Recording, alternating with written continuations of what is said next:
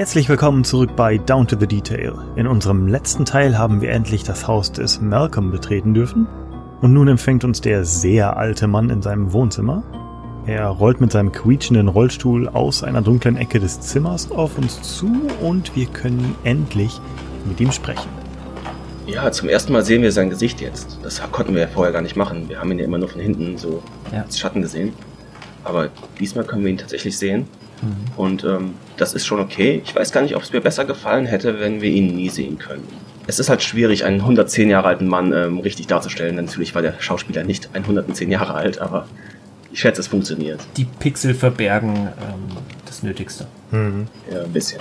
Ja, und dann ist er da, Malcolm, im Schein des Kaminfeuers. Er hält das Foto in den Händen, was wir ihm gegeben haben. Dieses Foto, wo er als kleiner Junge drauf zu sehen ist mit Kano. Er erzählt uns, dass er sich daran erinnern kann, wie das Foto gemacht wurde, also an den Moment. I remember posing this picture. I was just a young nipper of ten. Er erzählt uns, dass Kano sein Held war. Kano was my hero. Then, Your hero? yeah, Und er sagt auch zu Adrian, ich weiß, was du in diesem Foto gesehen hast. Und er meint damit natürlich diese kurze Erscheinung des Totenkopfs auf Kanos Gesicht. I know what you saw in this picture. Saw? Yeah. Malcolm sagt, dass das Böse zurückgekehrt ist. Adrian fragt, und mein Ehemann? Und Malcolm sagt, es könnte schon zu spät sein. Aber setz dich, ich beginne von vorne. The evil is back. And my husband? It may be too late for him. What? Young lady, sit down. I have something to tell you. Er erzählt uns, dass Kano und seine erste Frau ihn, also Malcolm, adoptiert haben. Er war ein guter Mann, aber all das änderte sich, als er das Buch in die Finger bekam. Denn dieses Buch ermöglichte ihm, in Kontakt mit schwarzer Magie zu treten, diese zu praktizieren. Kano and his first wife adopted me. At that time, he was a good man, respected by his colleagues, loved by his wife, admired by his audiences. But all that changed when he got the book. Irgendwann hat er halt diesen Dämon beschworen, der so böse ist, dass er keinen Namen trägt und keine weltliche Beschreibung hat. Dieser Dämon hat von Kano Besitz ergriffen. Er wurde böse und mächtig, Ruhm und Wohlstand mehrten sich. Er veränderte sich. Klar, er liebte seine Frau und seine Tochter, aber hat letzten Endes beide getötet.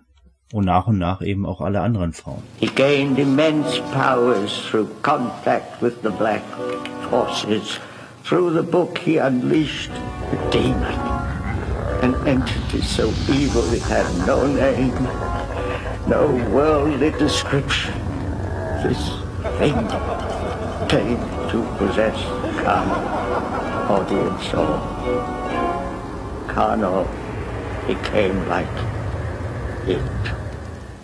He became very powerful, and his, his fame and, and, and his wealth increased. But he was cursed. He had loved his wife Hortensia and their baby daughter. But all that changed. He became abusive. I, I don't have proof, but I believe he killed them both. I believe he killed all his wives. But Malcolm, what happened the night Carno and Marie died? Seine letzte Frau Marie hatte natürlich den Verdacht, Sie und ihr Liebhaber Gaston schmiedeten einen Plan, seine letzte Aufführung zu manipulieren. Das haben wir ja schon erklärt. Ja, das wird uns alles in so einer sehr langen Filmsequenz auch erklärt. Also wir können das alles tatsächlich sehen. Genau. Ich finde, das ist so das klassische Klischee auch des Deals mit dem Teufel. Er wurde erfolgreicher, er hat mehr Geld reingebracht, aber irgendwo ist dann ein Stück Seele verloren gegangen bei ihm Ja. und er wurde bösartig. Das war das faustische Element. Genau. Und ich fand es auch interessant, wir gucken uns tatsächlich hier 10 Minuten eine Videosequenz an von dem kleinen ähm, Malcolm und von Kano und von Gaston und von Marie. Halt so die letzten Momente derer Leben, sag ich mal. Nicht nur die, wir bekommen auch nochmal einen Rückblick auf Hortensia und auf die einzelnen Morde. Nicht wieder komplett, die Videosequenzen, die wir schon kennen, aber Ausschnitte davon. Mhm. Connors' final days came when Marie took up with his prop man, Gaston Warwick. Obviously,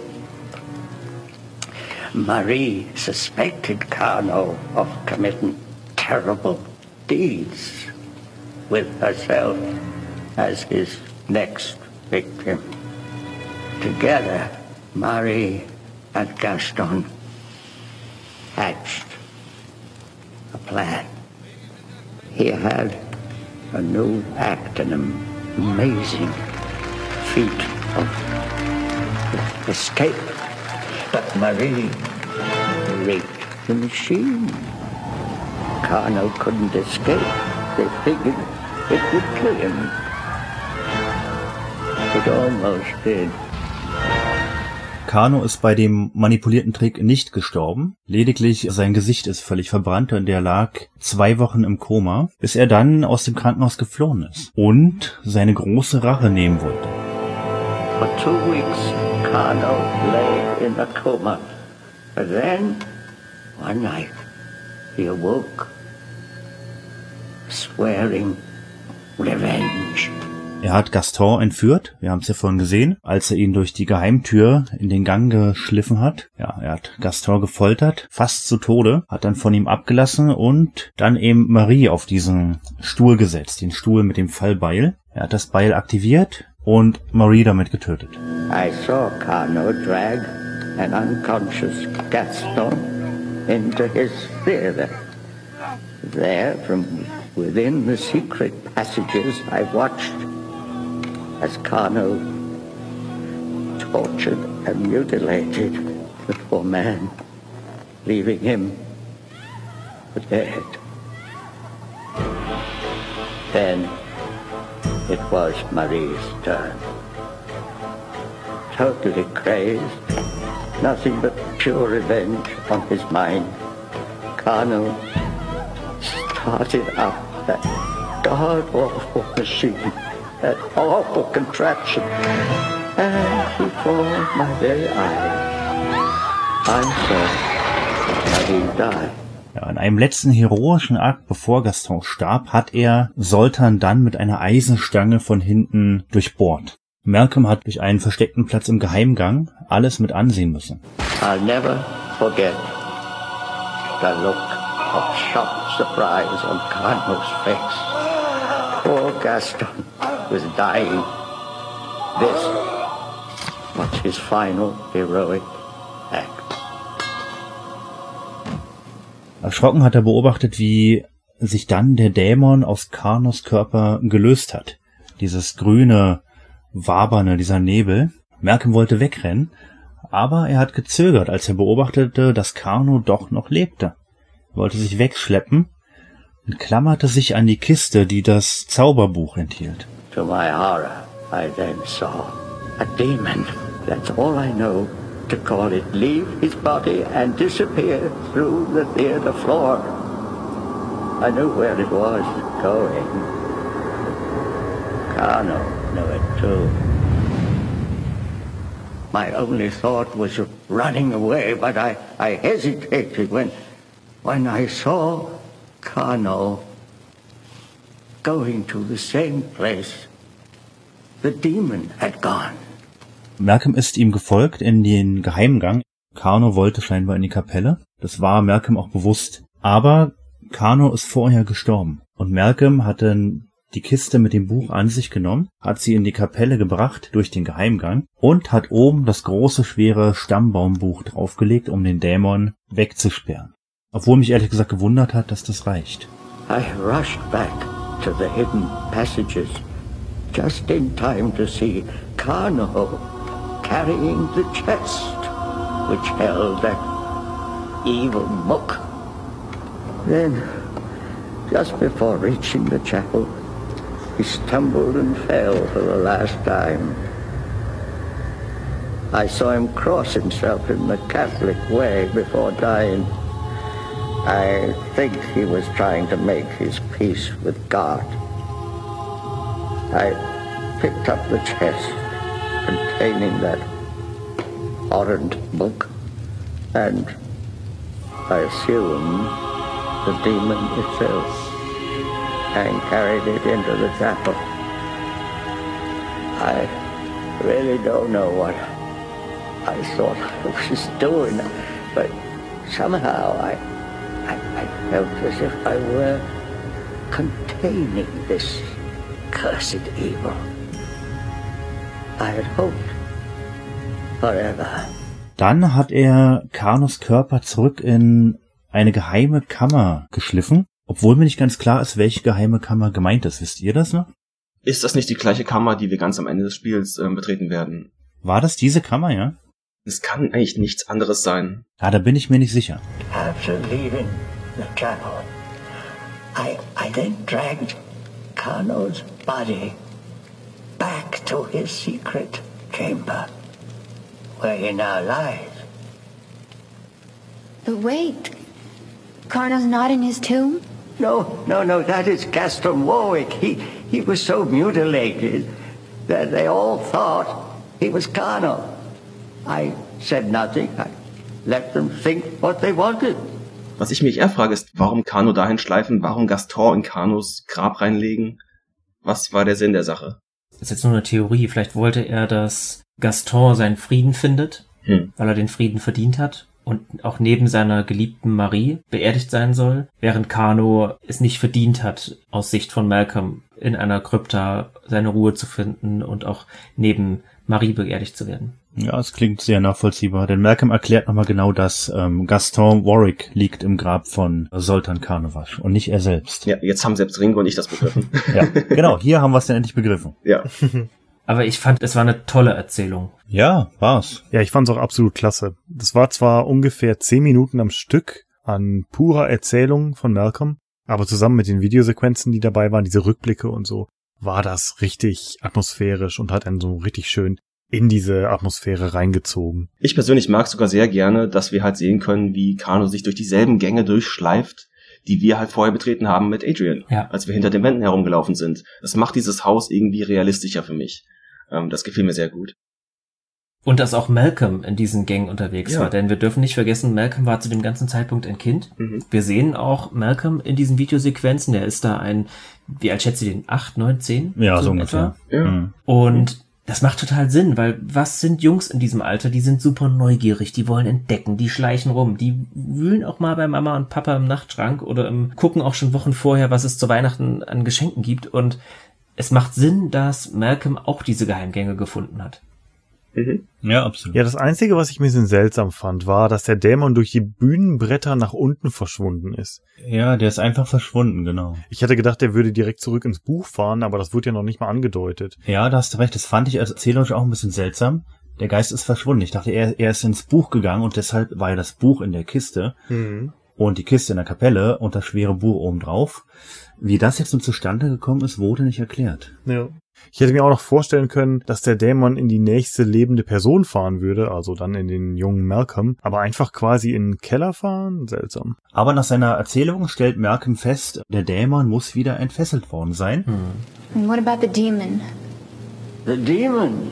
Oh, that's why I agreed to talk with you. Somehow, it must have been released. Man sieht in Adrians Gesicht, wie es ihr dämmert. Oh my god. Und dann sagt sie nur, Dawn. also Jetzt ist ihr erst klar, dass Don von diesem Dämon besessen ist. Bin Ja. mir gar nicht sicher, hätte es ihr vorher klar werden müssen. Uns natürlich als Spieler, aber ihr eigentlich nicht unbedingt. Ja, hm. Wer denkt schon an einen Dämon? Ah, vielleicht. Vielleicht hätte sie schon drüber nachdenken können, als Malcolm sie ganz am Anfang fragt, ist alles in Ordnung? Und sie sagt ja, und dann sagt Malcolm, okay, dann, dann ist alles gut, dann brauchen wir nicht weiter reden. Er sagt ja auch in diesem Moment, als er das hier alles auflöst, er muss wieder entfesselt worden sein. Ich dachte mir sowas schon. Vielleicht hätte es Adrian dämmern müssen, als Malcolm, der ja eigentlich unbeteiligt ist, fragt, ob irgendwas nicht in Ordnung ist im Haus.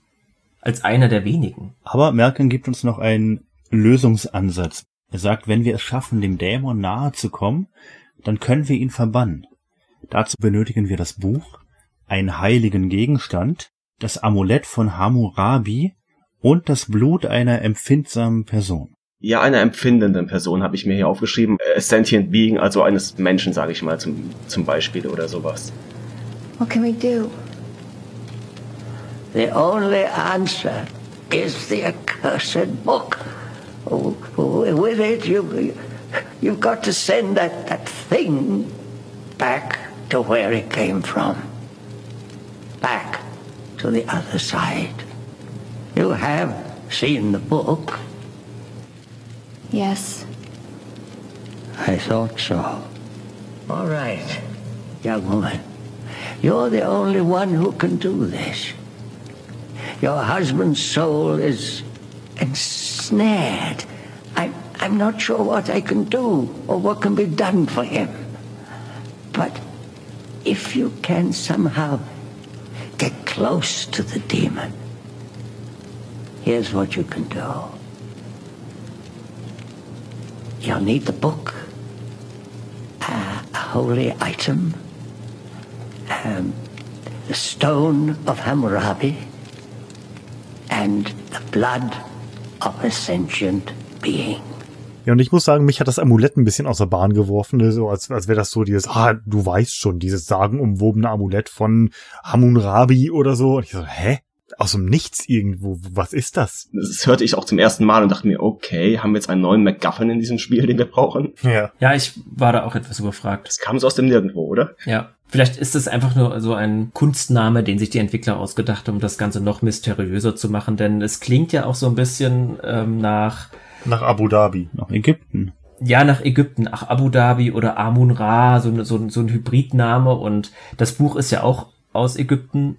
War er nicht in Ägypten? Genau. Und Ja, wahrscheinlich hat er dort Buch und Amulett mitgebracht. Ah, und für ja. das Amulett brauchen sie wahrscheinlich einen Namen, der irgendwie nach altem Ägypten klingt. Aber das Beste war für mich, und ich bin auch sofort zu YouTube gelaufen, denn ich dachte, oh shit, habe ich aus Versehen eine Taste gedrückt, denn die Szene ist auf einmal abgeschnitten. Now, take the book. Und zack, stand ich auf einmal vor der Tür. Ich dachte, ach verdammt, habe ich gerade aus Versehen Leertaste gedrückt oder sowas oder an die Maus geklickt? Ja, oder diesen Exit-Button unten. Genau, nein, absolute Absicht und das gefällt mir richtig gut. Aber ich musste echt bei YouTube nachschlagen, ob ich das gerade versaut habe und was Wichtiges verpasst habe. Das gefiel mir aber richtig gut. Also wir finden nicht raus, was die vierte oder fünfte Zutat ist, äh, um den Dämon zu besiegen. Ja.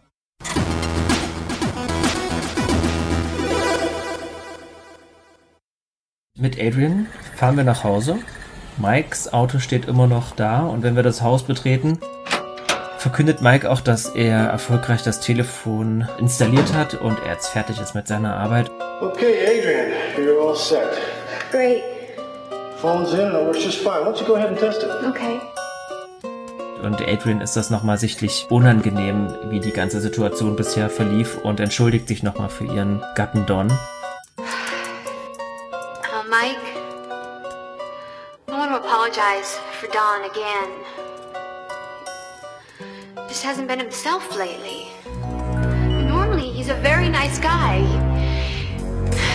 Really. Mike nimmt das aber hin und man muss wirklich sagen, der ist sehr empathisch und auch wirklich nicht nachtragend. Wenn man mal sieht, wie dem da schon begegnet wurde und wie unfreundlich der da empfangen wurde und der ist relativ umgänglich und sagt, ach komm, ist schon gut.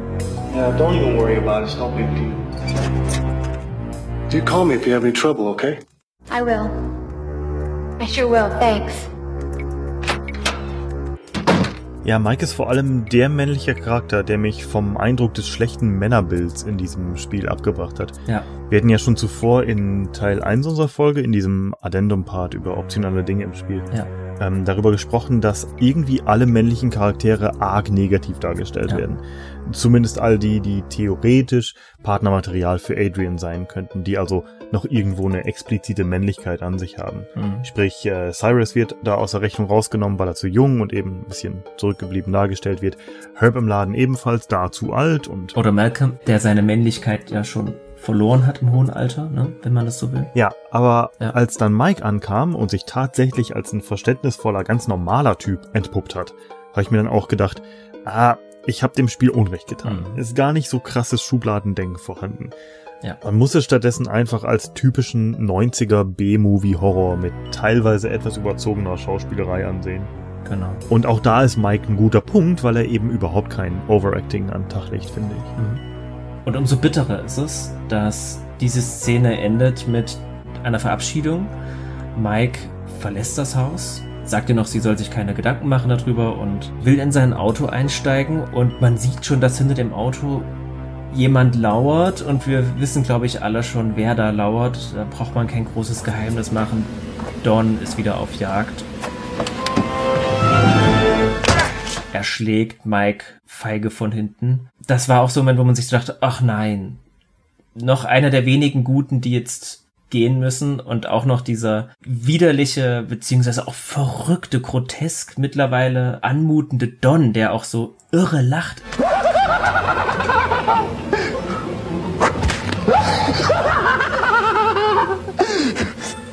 Ist so, ein- so ein Gackern. Ja, und dann hat er mittlerweile auch keinen Zopf mehr, sondern die Haare sind offen. Vorher hatte er immer diesen Pferdeschwanz und mittlerweile sind die Haare offen und das ist so eine Mischung aus Rockmusiker und total irrer Angler mit dieser Weste. Ja. Und das ist super gespenstisch gewesen, als er da, darf nicht vergessen, es ist jetzt mittlerweile auch wieder abends, komischerweise. Also ist der, der Himmel ist wieder dunkel. Er hat auch diesen irren Blick. Nachdem er ihn umgebracht hat, schreckt er auch kurz hoch guckt nicht nach links, nach rechts und so nach dem Motto, hat das jetzt jemand gesehen? Und dann aber auch wieder so auf dem Boden so, ist auch egal, ob es jemand gesehen hat und lacht wieder so irre.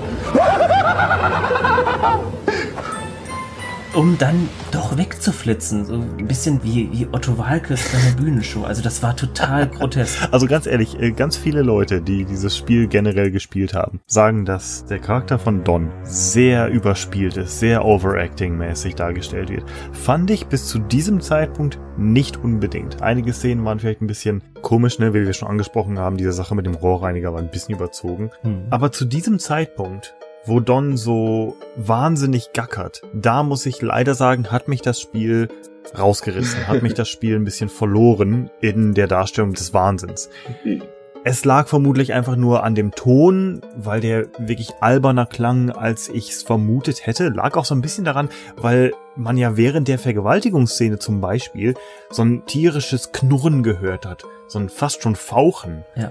Das war zu dem Zeitpunkt zwar auch ein bisschen überzogen, einfach weil es in der Szene fehlplatziert wirkte vielleicht oder ein bisschen entschärfend wirkte. Aber ich hätte für ein wahnsinniges Lachen nach einem Mord etwas gleichermaßen beängstigend Animalisches erwartet. Hm. Zu diesem Zeitpunkt konnte ich aber nur wahrnehmen, wie ein Schauspieler sein Bestes tut, um so schrill und hoch zu lachen, wie es ihm irgendwie möglich ist. Bei sowas ist die Grenze zum Overacting schnell überschritten und das war hier leider auch einfach der Fall. Da war ich raus. Wie war es bei euch? Ist das für euch auch so in die Hose gegangen oder war das eine gebührende Darstellung für euch? Ja, empfand ich genauso. Für mich war es völlig, wie du schon sagst, absolutes Overacting. Es war wirklich völlig over the top und, Mhm. und es war viel zu viel. Und vor allem das Schlimme ist, es hört nicht auf. Es geht ja so weiter. Seine charakteristische Don-Lache, die werden wir noch einige weitere Male hören. Oh, ja. Leider. Ich hatte das Gefühl, die hatten irgendwie nur einen Take gehabt für die Szene. Es wurde irgendwie zu dunkel, wir können nicht mehr weiter aufnehmen. Also müssen wir das jetzt einfach nehmen, was du da gerade gemacht hast, der Schauspieler. Ja. Und damit müssen wir leben. Gut, vielleicht stehe ich jetzt ein bisschen alleine damit da. Ich fand's nicht schlimm. Mhm. Obwohl ich jetzt eben gesagt habe, dass es sehr grotesk ist, meinte ich das aber auf so eine logische Art und Weise grotesk, denn es muss ja eine Steigerung stattfinden. Don muss ja noch irrer werden, er muss ja noch diabolischer, noch unberechenbarer, noch wahnsinniger werden. Und ich meine, wie will man das anders darstellen, außer man überzeichnet diesen Charakter so. Also ich fand es in dem Moment okay. Und ich fand es auch okay, gemessen daran, dass es alles Laiendarsteller sind. Ja, stimmt schon. Ich fand diese Steigung an sich auch gut, aber wie gesagt, es war wohl nur der Klang an sich Ja. für mich. Das klang einfach in der Ecke zu komödiantisch für mich. Er hätte sich so einen schwarzen Ziegenbart aufkleben müssen, damit uns allen klar wird, dass er jetzt richtig böse ist, finde ich. der böse Bender. Ja. Nein, ähm, ich mochte es auch nicht sehr gerne, aber ich kann auch verstehen, es muss eine Steigerung da sein. Und es ist creepy, das gebe ich zu. Es ist schon recht creepy und ich meine, das ist ja auch gewollt wahrscheinlich. Und damit ist Kapitel 6 auch durch.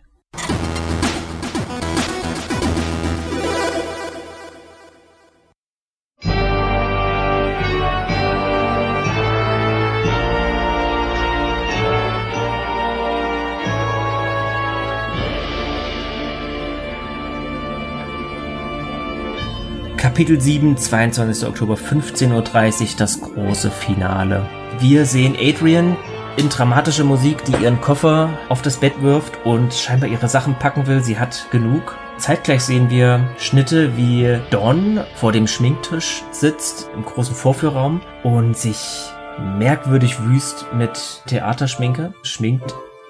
Adrian hadert mit sich, will eigentlich ihre Sachen packen, wirft auch zwei, drei Hemden rein und dann erblickt sie aber auf ihrem Nachtschrank ein gemeinsames Foto von sich und Don und das fand ich wirklich toll gemacht, denn das scheinen ja wirklich die beiden Darsteller zu sein, die das wirklich nochmal nachgestellt haben und so eine Art Urlaubsfoto imitiert haben, wie sie so knietief im Wasser stehen und sich Huckepack tragen. Fand ich schön von den Entwicklern, dass sie so ein Detail eingebaut haben. Auf jeden Fall hadert Adrian mit sich und überlegt, soll ich das jetzt wirklich hinwerfen? War es das jetzt? Oder gibt es doch noch eine Chance für mich und Don? Die Kamera fährt ran an das Bild, fährt ein bisschen näher auf Don und es springt um und wir sehen wieder die Perspektive des Dons, der sich im Spiegel mit weit aufgerissenen Augen wie ein Psychosekranker ähm, wüst schminkt mit gelben Augenbrauen und roten Wangen und weißem Gesicht. Und immer wieder diese Lache zwischendurch. Genau, diese Lache zwischendurch und Adrian ist, sie ist verzweifelt. Und sie beschließt, doch nicht einfach abzuhauen. Sie will bleiben, sie will gucken, was hier noch zu retten ist. I can't go like this. Gotta do something. Ihr Notebook, das sie vielleicht noch einpacken wollte oder nachdem sie noch mal gucken wollte, ist zerstört, ist zerschlagen. Ja, das fand ich total komisch. Die ist total fertig davon. So, oh nein, läuft hin und her, packt sich an den Koffer. Oh mein Gott, mein Computer. Es ist ein Computer. The hell? I can't believe Don did this.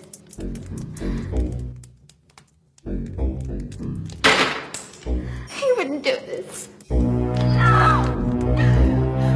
Die hat so viel durchgemacht, so viele Tode gesehen, so viele Hinrichtungen gesehen. Bei ihrer Katze hat sie auch nur einmal ganz kurz traurig in den Teich geguckt und pff, ui, es ist ein Computer, Leute, ey. Boah. Vielleicht liegt es aber daran, dass sie vielleicht vor zwei, drei Kapiteln den Verlust ihres Computers auch nur so, ach, Mist hingenommen hätte. Aber jetzt ist es vielleicht einfach zu viel. Jetzt bricht es aus ihr raus und jetzt Ja. hat auch Adrian endlich mal die Schnauze voll. Man darf auch nicht vergessen, das Spiel spielt wahrscheinlich 1994, 95. Da waren Notebooks noch viel deutlich teurer als heute. Der gute Toshiba. da hat sie ihre Spielstände zu den Sierra-Spielen drauf. Ja. Ja. Okay, wir verlassen das Zimmer und können auf derselben Etage noch das Babyzimmer besuchen. Und da finden wir eine Glasscherbe, die für unser weiteres Überleben noch elementar sein wird. Das ist eine Glasscherbe eines zerstörten Kinderbildes, das Mhm. an der Wand hing. Don ist anscheinend rumgelaufen und hat nicht nur den Laptop kaputt gehauen, sondern auch die ganzen Bilder, die Fotos und so weiter zerstört. Genau. Ich bin dann runtergegangen ins Esszimmer und habe versucht, das Haus zu verlassen. Ja. Und musste feststellen, dass das nicht mehr funktioniert. Man kann sogar den Hammer noch äh, anwenden auf die Tür und auf die Scheiben, Mhm. aber es funktioniert nicht. Mhm. Das Glas ist unzerstörbar. Ja. Keine Ahnung, wahrscheinlich Magie. Hm. Aber sie kommt nicht raus. Und stellt eben panisch fest, dass sie jetzt eingesperrt ist. Mit Don. Irgendwann bin ich im Vorführraum gelandet. Von dem großen Vorführraum, dem Theater, gehen wir direkt hinter die Bühne. Und dort liegt Dons hässliche Anglerweste, die er endlich mal abgelegt hat. Diese Anglerweste untersuchen wir und finden da drin eine Schneemann-Miniatur. Die, die wir im Intro, in der Eingangssequenz gesehen haben, Mhm. als ähm, Adrian und Don am Frühstückstisch saßen. Sie hat eben diesen Schneemann gezeigt und das ist eben ein wichtiger emotionaler Anker für Don, scheinbar. Mhm. Ja.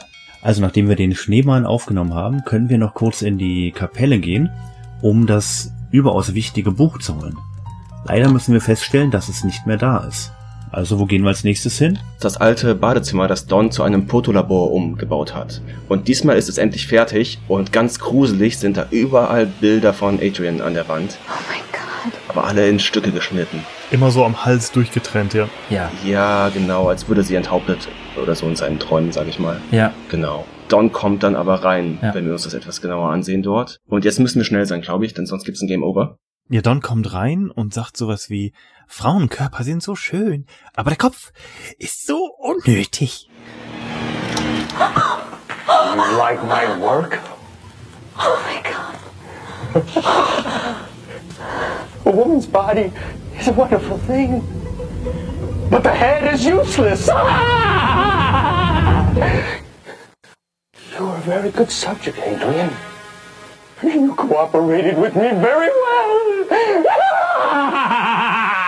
Und wir müssen ihm diesen guten alten Rohrreiniger, den wir noch aus dem ersten Kapitel und dem zweiten kennen, einfach mal in den Kopf hauen, glaube ich. Ja, Und damit gewinnen wir so ein paar Sekunden Zeit, während er etwas irritiert ist. ja.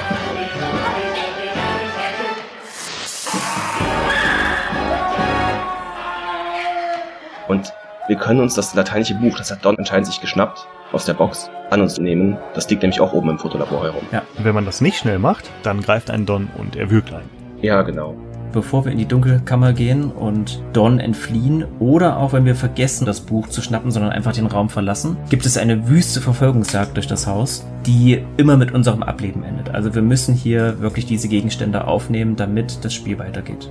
Ich bin nach der Dunkelkammer runtergerannt und habe versucht, aus der Haustür zu entkommen, aber die ist verschlossen und Adrian hämmert nur mit den flachen Händen dagegen und gibt dann einen verzweifelten Schrei von sich.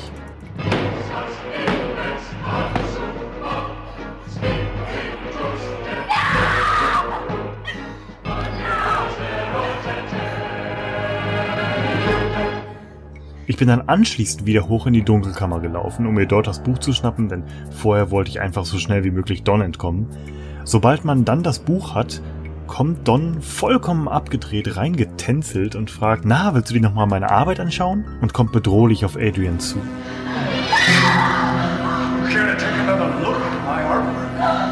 Da kann man ihm dann mit dem Hammer einen über den Schädel geben und wenn er zurücktaumelt, kann man entkommen. Wenn man außerdem hoch in das Kinderzimmer rennt, dann ist dort ja in der Ecke die Glasscherbe, die wir schon kurz erwähnt haben. Wenn man die an sich nimmt, kommt Don rein und ruft Adrian wie bei einem Versteckspiel. Dann kann man ihm die Glasscherbe in die Brust rammen, aber er zieht sie sich heraus und man ist weiterhin auf der Flucht vor ihm.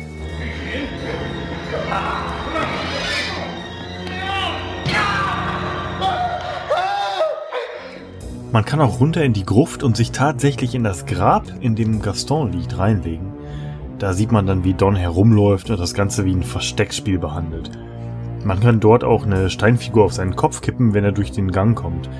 Auch oben in dem großen Dachrondell kann man sich hinter der großen roten Couch verstecken, auf die Don sich dann setzt und theatralisch sowas sagt wie Wo, ach wo ist meine Adrian? Bevor er dann hinter das Sofa springt, Adrian packt und sie in die Maschine im Theatersaal festschnürt. Adrian, are you in here? Where, oh, where is my Adrian gone? I just want to kiss your face, honey, and then rip her head off.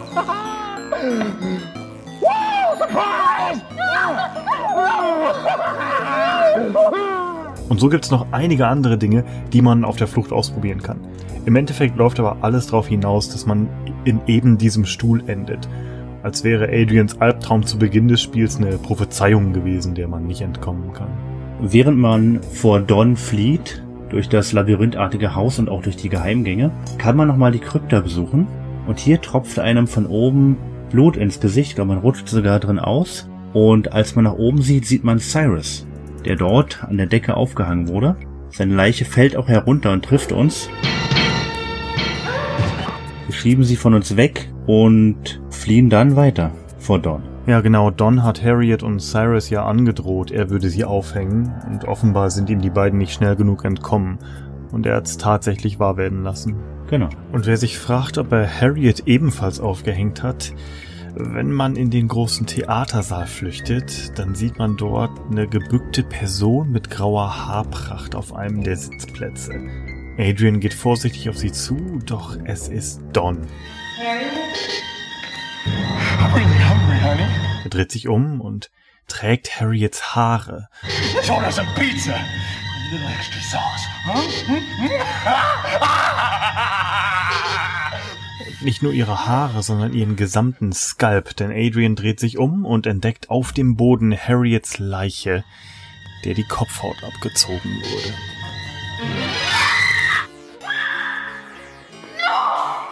Aber ja, wir haben uns ja inzwischen das dämonische Buch aus dem Fotolabor geschnappt und wir haben das heilige Objekt von der Antiquitätenhändlerin.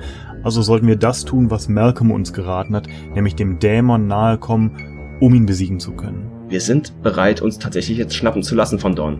Ab jetzt müssen wir uns echt erwischen lassen von ihm, aber diesmal werden wir nicht erwürgt, wenn er uns findet, sondern diesmal wird er uns in diese Pendelbeil, in diesen Apparat einsperren. Er schleppt Adrian dann zur Bühne und schnürt sie dann auf diesem weißen Entfesselungsstuhl mit dem Schwenkbeil fest. Ja.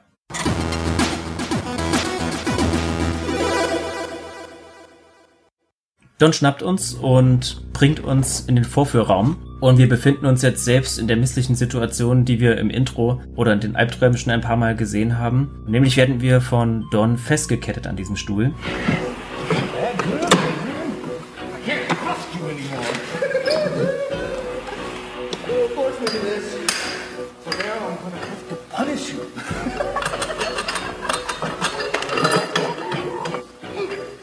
Hier müssen wir auch wieder schnell sein. Das ist eines dieser verkappten Quicktime-Events. Wir haben nämlich jetzt die Möglichkeit, nichts zu tun, versuchen unsere Fesseln zu lösen oder irgendwo wüst rumzuklicken und dann führt es unweigerlich zu unserem Tod, der mh, mit einer der heftigsten Gore-Szenen im Spiel ist, denn das Pfeilbeil, was dadurch ausgelöst wird, trifft uns mit voller Wucht und Adrians Kopf zerspratzt in zwei Teile.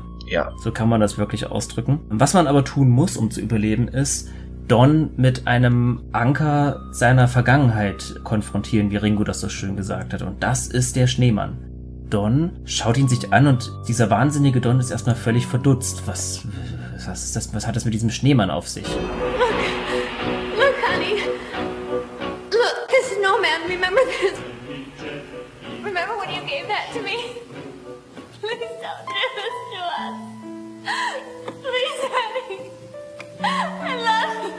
Da kommt dann auch wieder kurz so eine harmonische Pianomelodie und Adrian versucht, Don ins Gewissen zu reden.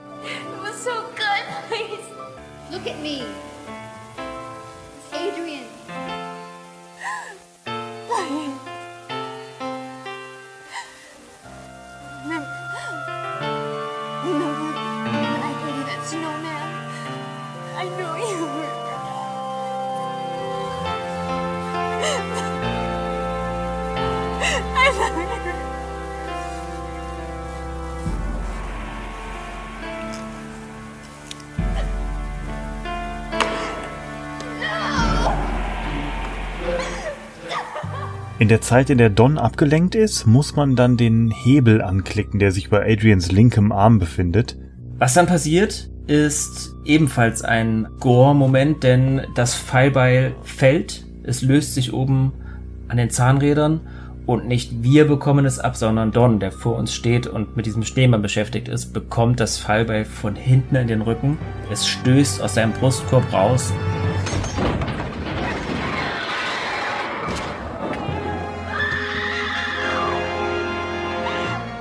Wir bringen Don selbst um, also doch nichts mehr zu retten. Das ist alles vorbei. Ist die Gefahr gebannt. Oh, wäre das nicht schön. Und dann kann Adrian sich vom Stuhl befreien. Don liegt am Boden. Adrian hastet dann rüber zu Don und hält ihn in den Arm, wo er seinen letzten Atemzug tut. Doch dann bebt die Erde. Richtig. Sie merkt, und auch wir als Spieler merken, es ist noch nicht vorbei, die Gefahr ist noch nicht gebannt. Das Gebäude droht einzustürzen, zumindest wirkt es in dem Moment so. Es fallen ein paar Steine vom, aus der Decke und es bebt ein bisschen und plötzlich eröffnet sich der Brustkorb von Don und das grüne Wabern, dieser Dämon, scheint sich so ein bisschen seine Bahn zu brechen. Der Boden unter Don schmilzt und Don scheint eine Etage tiefer zu fallen. Das ist übrigens jetzt auch das erste Mal, in der Adrian keine gemachten Haare hat, sondern sie sieht etwas wüst und zerzaust aus. Da finde ich, sieht die richtig gut aus. Und aus diesem Loch in der Erde steigt ein Licht empor und aus diesem Licht heraus zeigt sich zum ersten Mal tatsächlich der Dämon. Ja. Mir fällt es richtig schwierig, diesen physikalisch zu beschreiben. Der sieht irgendwie wie alles und wie nichts aus, fand ich immer. Mhm. Mich hat er am ehesten daran erinnert an irgend so einen Serpent-ähnlichen Feind, den man in Baldur's Gate bekämpft hat. Die Mundpartie vielleicht so ein bisschen wie bei Predator oder, oder, Ja. oder Alien, irgendwie sowas ganz seltsam, aber auch riesige Schultern. Genau. Also bisher fand ich den Einsatz der CGI in diesem Spiel recht gelungen, aber hier leider nicht so. Es wirkte ein bisschen albern, aber dann habe ich mir auch überlegt, wie hätte man das sonst darstellen sollen, diesen Dämon. Ja, mit dem Kostüm vielleicht. Ähm, aber naja. Also ich bin da weniger kritisch. Ich fand, dieser körperlich manifestierte Dämon sah eigentlich auch wie ein Dämon aus. Hm. Klar, er sieht ein bisschen generisch aus und Fabi hat schon recht, er sieht aus wie Gegner XY aus Fantasy-Spiel XY. Aber trotzdem, ich fand ihn passend. Es hat mir ausgereicht. Es war jetzt keine völlige Enttäuschung. Mhm.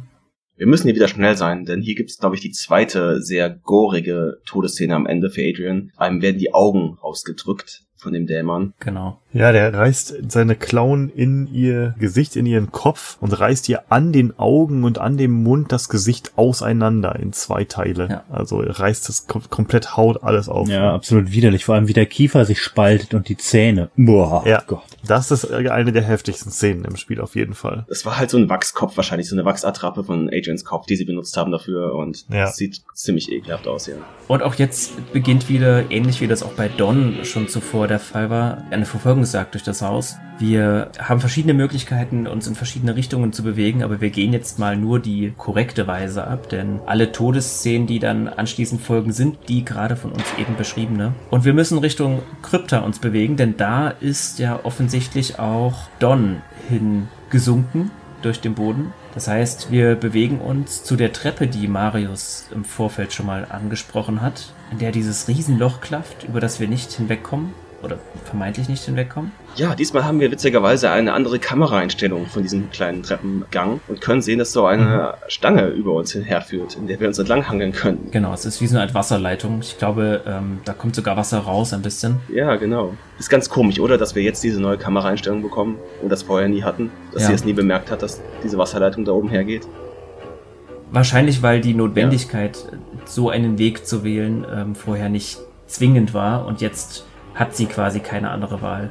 Ja, ich glaube auch, sie, sie blickt sich panisch um und guckt vielleicht das erste Mal jetzt nach oben Ja. und sieht, dass da oben halt die Rohre sind, weil warum sollte sie vorher, sie war vorher nicht so panisch, dass sie irgendwie in jede Richtung geguckt hätte, glaube ich.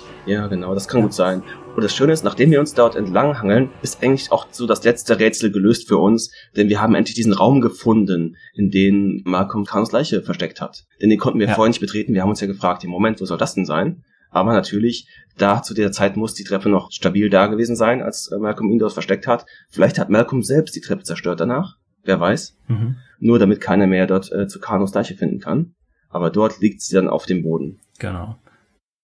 und hat auch einen Talisman auf, diese Leiche.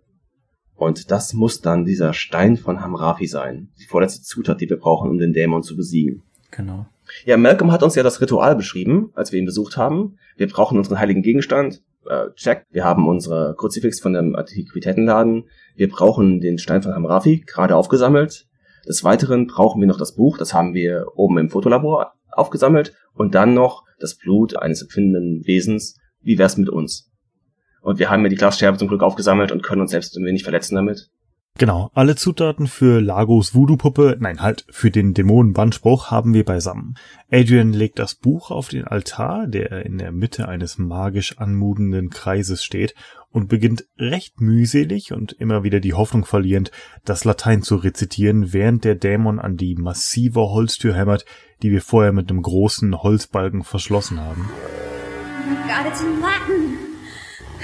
You remember this? Etwas seltsam schon, ne, dass so ein Dämon von einer Holztür aufgehalten wird, aber wer weiß, vielleicht hat die Tür oder der Raum an sich ja schon magische Eigenschaften. Zuzutrauen wäre es diesem Haus auf alle Fälle. Adrian liest, dass sie sich in einem magischen Kreis befinden muss, schaut sich um und meint ganz locker flockig, ja, da bin ich auch gerade. Let's see. Stand inside circle. Magic circle. I'm already in the circle. Um, legt den Stein von Abu Dhabi oder wie das Ding hieß auf das Buch, schneidet sich mit der Glasscherbe in die Handfläche und träufelt ihr Blut über den Stein. Dann legt sie noch das antike Kreuz auf das Buch und all das scheint in das Buch zu fahren. Gerade als sie die letzten Worte sprechen will, materialisiert sich hinter ihr langsam, aber gleichermaßen plötzlich der Dämon. Die Kamera zoomt auf Adrians Lippen, sie spricht die letzten lateinischen Worte und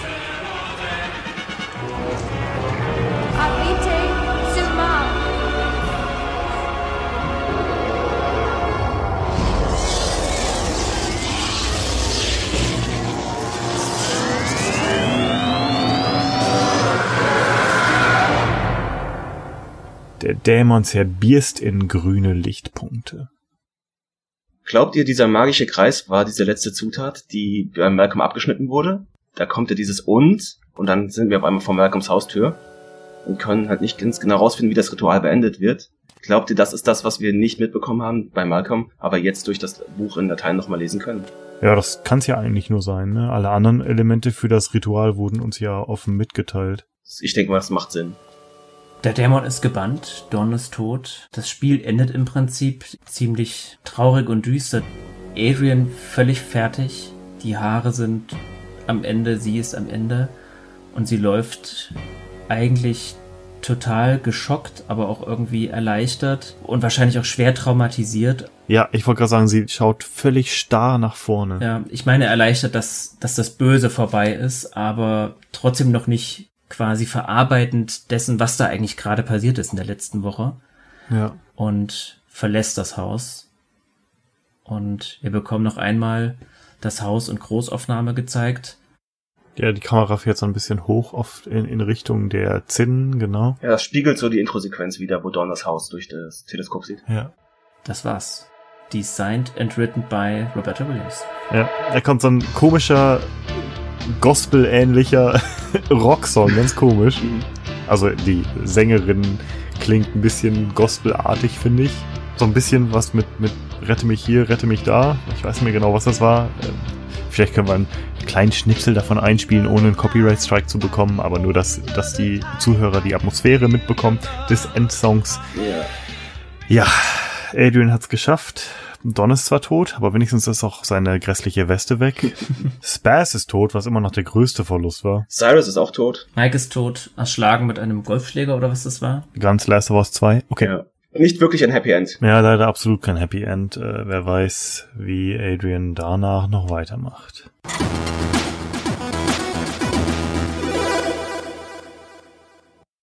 Ja, wir sind durch.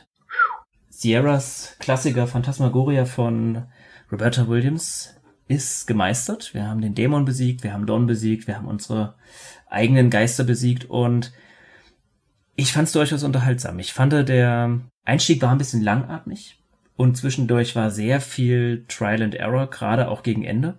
Aber ich verstehe, warum es für viele Leute ein Klassiker ist. Es generiert natürlich seine Popularität aufgrund der Gewalt, keine Frage. Und damals auch aufgrund der phänomenalen Technik, die es damals genutzte, die noch nicht selbstverständlich war für das Genre, sondern erst in den Folgejahren immer mehr ähm, an Popularität gewann. Ich habe einen interessanten Kommentar im Internet gelesen, und zwar die, die Titelmelodie, das Titelstück, das auch immer wieder im Spiel angeteasert wird, vor allem in actionreicheren Situationen, bezieht sich genau auf das Ende, genau auf das Finale. Da wird nämlich auf Latein das Ritual besprochen, was sie da abhält. Ah, interessant. Ah. Also das wird dann sinngemäß gesagt, betritt den Kreis, nimm den heiligen Gegenstand, nutze das Blut, lese die Zeilen, solche Sachen und das nimmt das Ende eigentlich vorweg. Das ist sehr cool. Wer Latein kann, bekommt einen Spoiler in Anführungsstrichen. Hm. Dein Gesamtfazit? Wie würdest du sagen, wie empfindest du jetzt über das Spiel?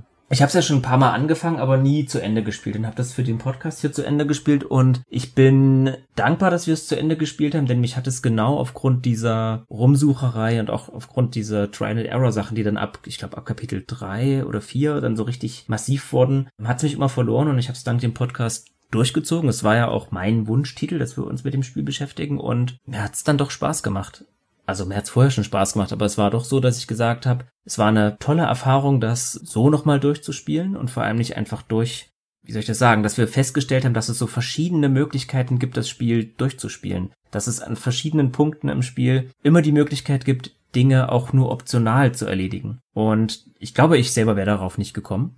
Vielleicht bei einem zweiten Durchgang.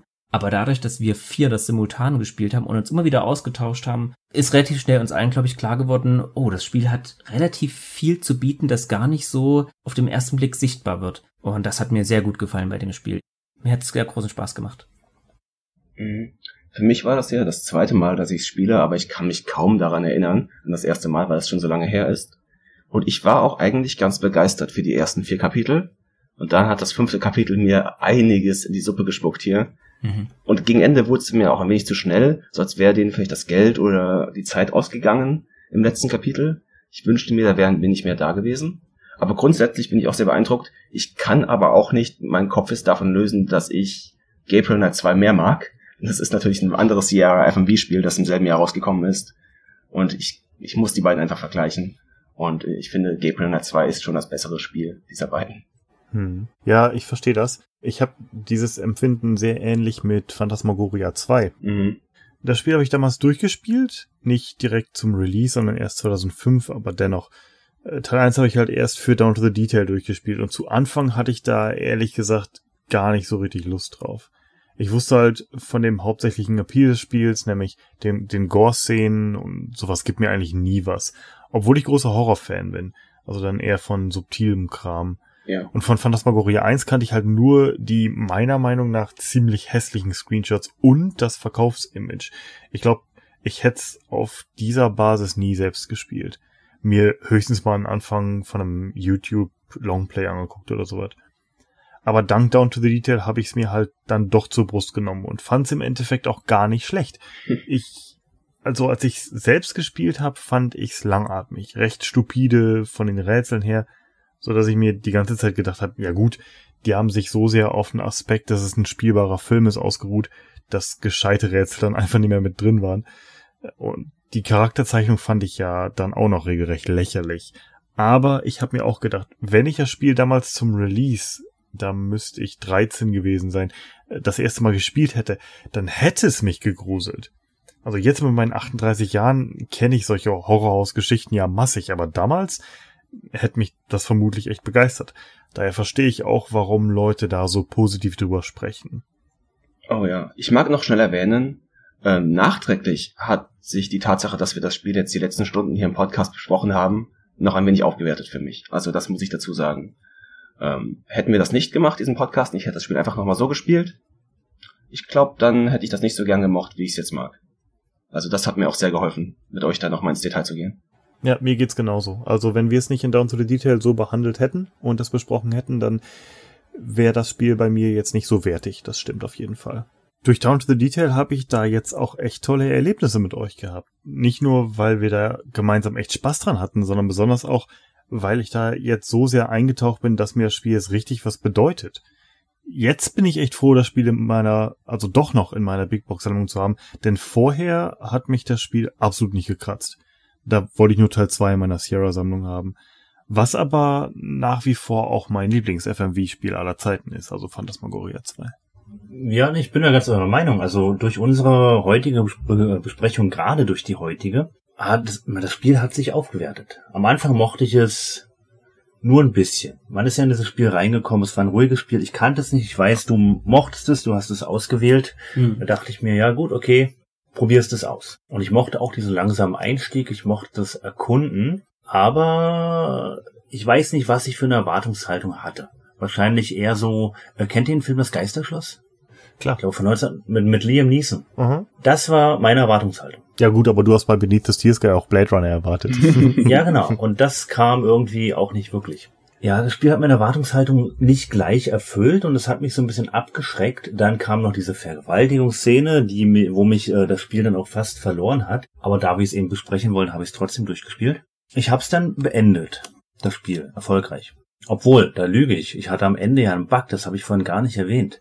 Bei mir ist ja der Schneemann aus dem Inventar äh, verschwunden und ich bin immer wieder auf diesem scheiß Stuhl verreckt und musste mir das Ende dann leider im Longplay angucken und konnte es nicht ähm, wirklich durchspielen.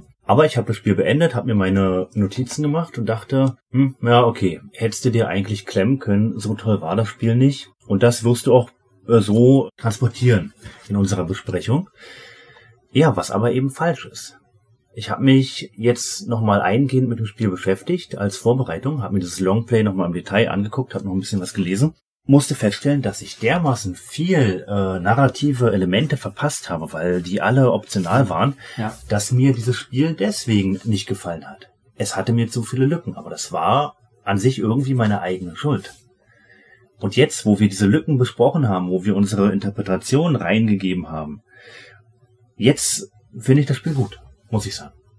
Ja, ich muss auch sagen, dass ich ursprünglich gar keine Lust hatte auf Phantasmagoria. Ich hab, ich war gespannt drauf, aber ich habe das vorher so abgetan als, ach, das ist so ein typisches Spiel, das nur aufgrund des Gimmicks äh, verkauft wurde. Aufgrund der großen Werbeaufwendungen damals von Sierra natürlich, der großen Anpreisung und natürlich, oh, hu, Gewalt, Gewalt. Und das ist halt was, was mich normalerweise nie locken kann. Absolut nicht. Ich verstehe auch nicht, warum Leute Harvester toll finden, aber das ist halt persönlicher Geschmack. Ja, ja. Ja, also wie gesagt, ich weiß, das wird von allen Leuten ge gefeiert. Ich finde das ein absolut richtig schlimm, trashiges Spiel. Und auch der, der Gore-Faktor, den finde ich eigentlich auch eher, ja, es ist einfach, dadurch verkauft sich's, ich verstehe es, aber mich persönlich spricht sowas eigentlich nie an. Aber dann habe ich gedacht, guck, im Endeffekt, das ist ein Point-and-Click-Adventure und du magst Point-and-Click-Adventures und warum solltest du dich dafür nicht erwehren? Und das hat funktioniert. Wobei ich auch sagen muss, dass als es vorbei war, habe ich gedacht, das war eure Endsequenz? So, okay, sie geht raus kurzer Schwenk nach oben, Ende. Und da hab ich gedacht, das ist aber wirklich sehr kurz. Mhm. Aber dann habe ich drüber nachgedacht und hab gedacht, wie sollte man sonst machen? Die Frau ist fertig. Hm. Und deshalb, ich kann dem Spiel das vergeben, dass es so eine ganz kurze Endsequenz nur hatte. Weil was soll man machen? Soll man hinterher zeigen, wie sie beim Psychiater sitzt? Oder keine Ahnung. Ja, natürlich, denn sie ist ja genauso wie sie ja da letzten Endes damit allein gelassen wird mit dem ganzen Drama, das da passiert ist.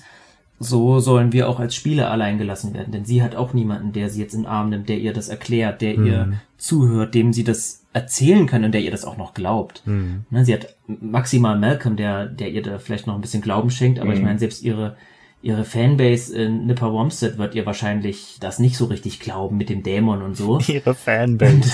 ähm, deswegen, ich glaube, ähm, was da gemacht wurde, ist, man hat uns tatsächlich in die Rolle der Adrian ähm, versetzt, indem man uns einfach allein lässt. ja, dem würde ich auch zustimmen, wenn danach nicht dieser Upbeat Rock Song käme, sondern stattdessen vielleicht Ja, was Ruhiges oder Tragisches, weißt du? Ja. Aber das ist doch besser als so ein Cliffhanger, wo ihr am Ende dann, wenn sie das Haus verlässt, noch so eine grüne Wolke folgt oder sowas und so, oh oh. Ja, genau. Oder halt so am Ende zeigt man halt so nochmal sie schnell irgendwie in einem Buchladen sitzen und sie hat darüber ein Buch geschrieben, über ihre Ereignisse, die sie da erlebt hat. Dann vielleicht lieber einfach so beenden.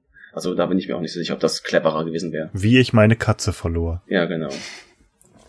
Okay. Vielen Dank, dass wir das zusammen durchspielen durften. Ja, es, war, hat mich sehr gefreut. Ja, war toll. Und ich hoffe, den Zuhörern da draußen hat es auch gefallen. Und Bis zum nächsten Mal. ja, bis zum nächsten Mal. Passt auf euch auf. Bis dann. Ciao, ciao. Ciao. Ciao, ciao. Macht's gut.